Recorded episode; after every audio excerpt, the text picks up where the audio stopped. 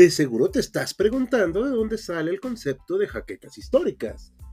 Pues bueno, lo sacamos del libro de Roland Barthes llamado Michelet.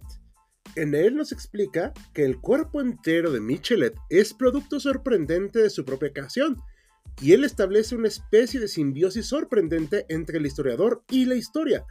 Las náuseas, los vértigos y las opresiones no solo proceden de las estaciones y de los climas, los provoca el propio horror a la historia contada. Michelet tiene jaquecas históricas. Bienvenido al podcast de HC Historia Contemporánea.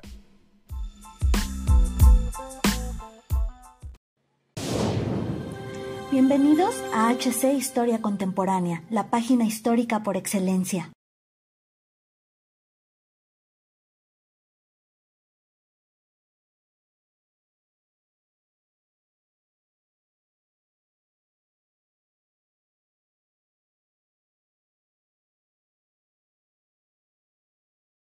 Enero de 1945, tras más un mes de lucha en el bosque de las Ardenas, toda esperanza de poner en jaque a los aliados y lograr un armisticio se ha evaporado junto con el fracaso de la operación Bodenplatte. Con el paso del invierno y la reanudación de las ofensivas por parte de todos los ejércitos aliados, Alemania está, en apariencia, finalmente derrotada, pues había lanzado su última gran ofensiva, excepto que no fue así. Muchas veces se trata la batalla de las Ardenas como la última gran batalla del ejército teutón, pero para marzo de 1945, la bestia nacional socialista, herida e incapaz de curar sus heridas, lanzó la que verdaderamente fue su última esperanza para darle un giro de 180 grados a la guerra, fue un 6 de marzo de ese año, donde el ejército teutón soltó su último zarpazo. Bienvenidos historiadores a una nueva entrega de Historia Valorum. En esta ocasión nos trasladaremos al frente oriental de Europa de la Segunda Guerra Mundial, en uno de los últimos movimientos importantes de un país desahuciado por la guerra. Y sin mayor dilación, comencemos con el relato del día de hoy. Hay que recordar que en este punto de la guerra los alemanes se encontraban en una situación crítica, pues los rojos se encontraban a 60 kilómetros de la capital y las fuerzas anglo-estadounidenses penetraban cada vez con mayor profundidad Alemania Occidental. Sumando a estos problemas, la máquina de guerra alemana había sido bombardeada hasta los cimientos, por lo que solo quedaba cuidar de sus pocas instalaciones subterráneas y sobre todo darle mantenimiento a los aparatos que seguían en disposición del ejército, los cuales para este momento requerían cantidades monstruosas de combustible, cual llegaba a gotas. Cuando los soviéticos capturaron el último campo petrolífero del que disponía el Tercer Reich, la operación Despertar de Primavera comenzó a surgir, pues a pesar de que los distintos consejeros le urgieron al canciller que trasladara todo lo que pudiera contra el primer frente bielorruso de Shukov, el cual, por cierto, se acercaba peligrosamente a la capital, prefirió llevar a cabo una ofensiva suicida en Hungría, con el fin de proteger a Austria y las regiones meridionales de Alemania, además de apoderarse de las reservas de combustible y los campos petrolíferos que con desesperación necesitaban para extender un poco más el esfuerzo de guerra. Si bien Berlín era un objetivo simbólico de gran importancia, Hitler era consciente de que el valor estratégico no era comparable con el de la última zona en la que podían extraer petróleo. De hecho, para este momento, Hungría estaba invadido en casi un 90% para el inicio de la ofensiva y se mantuvo fiel al reino de los mil años hasta la completa invasión de su país. Para poder ayudar a hacer esta ofensiva, se envió al sexto ejército al mando de Joseph Z. Dietrich desde el campo de batalla de las Ardenas. Fue integrado al grupo de ejército sur al mando del general Valk. Bajo la dirección de Sepp se encontraban los cuerpos de élite de la primera división SS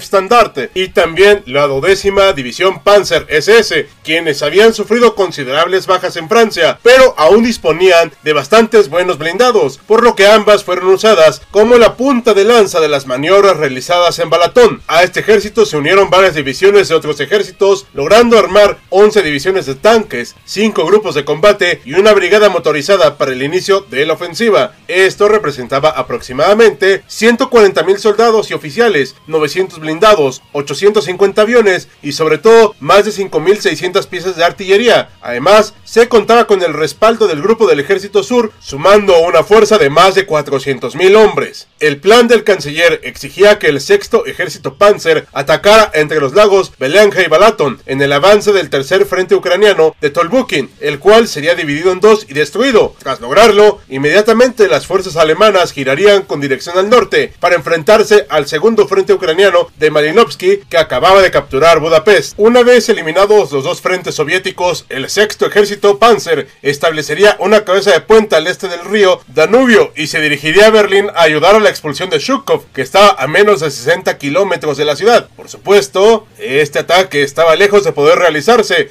debido a que la diferencia de elementos de los alemanes frente a los rojos era simplemente exagerada. Al enterarse el general soviético de las intenciones alemanas, planificó un ataque con unas fuerzas acorazadas numéricamente inferiores, pero a su vez estableció poderosas líneas defensivas. De esta manera, el tercer frente ucraniano poseía cerca de 400.000 hombres, 400 tanques, 1000 aviones y alrededor de 7000 piezas de artillería y morteros listos para repeler a la ofensiva. Previo al inicio de las operaciones principales, los alemanes destruyeron la cabeza de puente del río Gran en el marco de la operación Viento del Sur en los últimos días de febrero de 1945, lo cual era parte de los preparativos para el inicio de la operación Despertar de Primavera, donde los alemanes infligieron más de 8000 bajas al séptimo ejército de guardias, además de que destruyeron 54 tanques, logrando momentáneamente la expulsión soviética de la zona. Se envalentonaron con esta pequeña victoria, pues apenas habían perdido unos cuantos de sus panzers, pero desgraciadamente la logística era una pesadilla. Avanzaron en pésimas condiciones climáticas, con escasas reservas de combustible y por un terreno inundado por las lluvias, dificultando su avance en gran manera. Aún así, penetraron varios kilómetros dentro de las líneas defensivas soviéticas desde el primer día. No obstante, el lento avance y las bolsas de resistencia de varias divisiones soviéticas permitieron que el mariscal soviético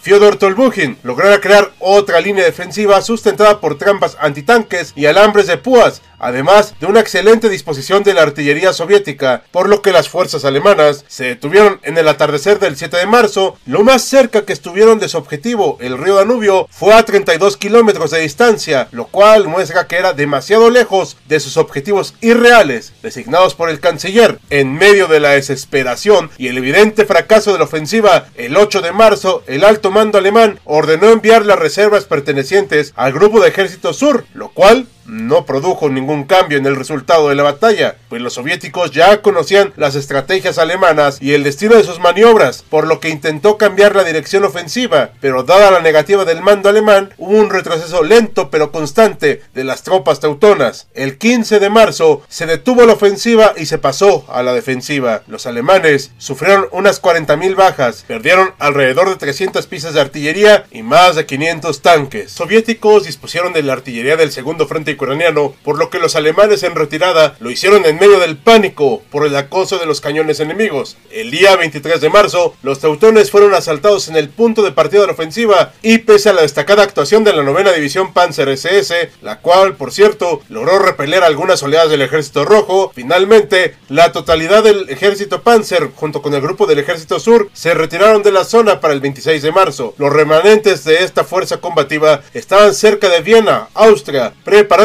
para la última defensa, en la que la mayoría de las divisiones envueltas en este ataque participó, solo para ir al poco tiempo con dirección al occidente para lograr entregarse a sus enemigos estadounidenses. Cuando Hitler se enteró del fracaso de la ofensiva, ordenó que los hombres de las divisiones SS Leibstandarte se quitaran los brazaletes con el emblema de Adolf Hitler, ya que consideraba que su división personal no luchó con todas las fuerzas durante la ofensiva. Cuando el general Dietrich Sepp se enteró de esto, desobedeció la orden, asegurando que Hitler debió ser mal informado o engañado tratando de salvaguardar la imagen de alguien que, evidentemente, no estaba a la altura de su valentía, pero sobre todo lo hizo para no derrumbar por completo la ya de por sí muy baja moral de sus hombres. Heinrich Himmler, comandante supremo de las SS, comentó que si el Führer quiere despojarse de sus brazaletes, tendrá que ir a quitarlo a los cadáveres que se encuentran en el campo de batalla. La ofensiva del lago de Baraton tuvo poco o nulo efecto sobre el avance demoledor del ejército rojo. A inicios de abril de 1945, Hungría fue ocupada completamente y un gobierno comunista fue implantado trayendo más de cuatro décadas de represión sobre el pueblo húngaro. Cabe destacar que aunque la máquina de guerra alemana era un animal herido de muerte, el ataque demostró a los soviéticos que aún tenían fuerza para defenderse, causando altísimas bajas a su enemigo. Esto nos demuestra que los alemanes, aún en la situación más desesperada, nunca tuvieron la intención de rendirse,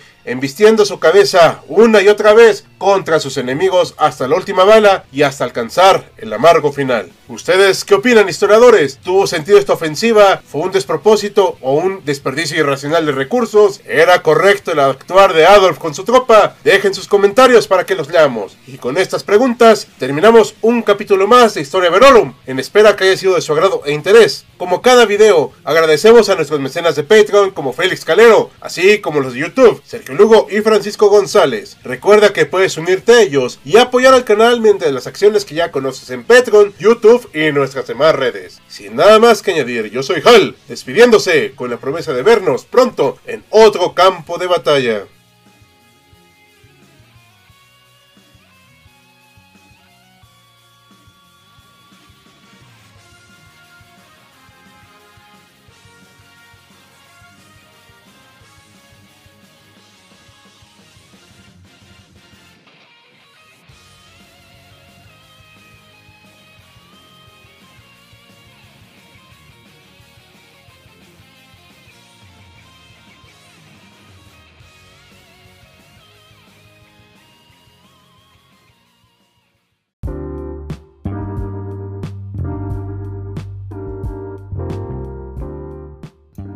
Gracias por acompañarnos en otro episodio de Jaquecas Históricas, el podcast oficial de HC Historia Contemporánea.